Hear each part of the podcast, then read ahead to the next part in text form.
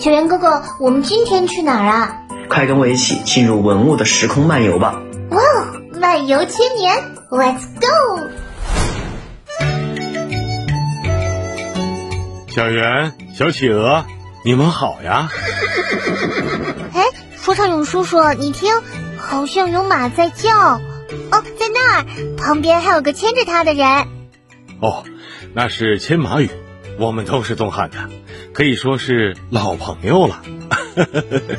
你看他穿戴多整齐啊，戴着帽子，穿着宽大的长袍，腰上扎着一根腰带，精神抖擞，还有双靴子，好像是高筒靴。左手牵着匹马，脸上似乎因为拥有一匹高大威猛的宝马而露出得意的微笑。这匹马的样子可是非同一般呐。汉代大将马援曾经写过一部著名的《马经·铜像马法》，就是根据外表特征判断马匹的好坏。书中记载，西域的汗血宝马最好，能日行千里，也就是我们常说的千里马。它的体态特征是：马头长而方，马耳小而尖，马鼻大而壮，马眼如悬铃。这匹马完全符合遴选汉代千里马的标准。从体型看，它同中国历史上著名的马踏飞燕如出一辙。像这么高大的青铜马、青铜俑，在我们重庆，甚至整个巴蜀地区都不多见呐。要用青铜做成体积这么大的青铜马、青铜俑，肯定很不容易吧？我看他们身上都有缝，好像就要裂开了呢。哈哈，那可不是要裂开了。这些缝啊，就好像是两块积木拼在一起的时候，中间出现的缝隙。你想啊，这匹马接近一米高，体积庞大，如果要一次性制作这么高大的马，肯定很难吧？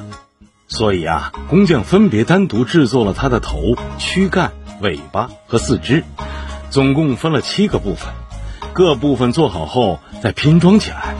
这在古代工艺中叫做。分铸合接技术，包括牵马俑也是这样。你仔细看看，它的头、身体和四肢都是分开制作，然后合在一起的。我们巴蜀地区，不论做铜马还是陶马，但凡碰到体积比较大的，都要分成好几个部分制作，分别单独制作好零件之后再拼接在一起。如果哪天需要运到别的地方去，就把它们拆开搬运。这样既方便制作，又便于运输，怎么样？我们东汉的工匠是不是很棒呀？这倒是个好主意，叔叔，我觉得东汉的人一定是很喜欢马，才能做出这么精美的青铜马、青铜牵马俑。马是汉代的重要交通工具，特别是在山地崎岖、森林密布的西南地区。茶马古道上的马帮是一道亮丽的历史人文景观，当然，马在战场上也必不可少，上阵杀敌都得靠它。哇，既然马对古代的人这么重要，我猜这牵马俑应该不会只有这一件吧？没错，看来你最近学到很多呀。考古学家在巴蜀地区的确还发现了其他马俑。有些跟这件一样是青铜做的，也有用陶土、石头、木头做的。它们虽然大大小小、形状不一，但也有十分相似的地方，那就是汉代巴蜀地区的马俑大多都身强体健。可以说，每一匹高大健硕、英姿勃发的马背后，都是我们巴蜀人民乐观开朗的信念。这每一匹马都体现着我们积极向上的生活态度。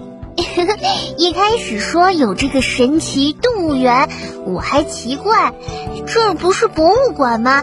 怎么变成动物园了？没想到这儿还真是一座神奇的动物园呢！里面住着六不像的小鸟，八人崇拜的老虎，代表身份的金乌龟，还有这高大健硕的骏马。下次我和小圆再带更多的小伙伴来看看这座神奇的文物动物园。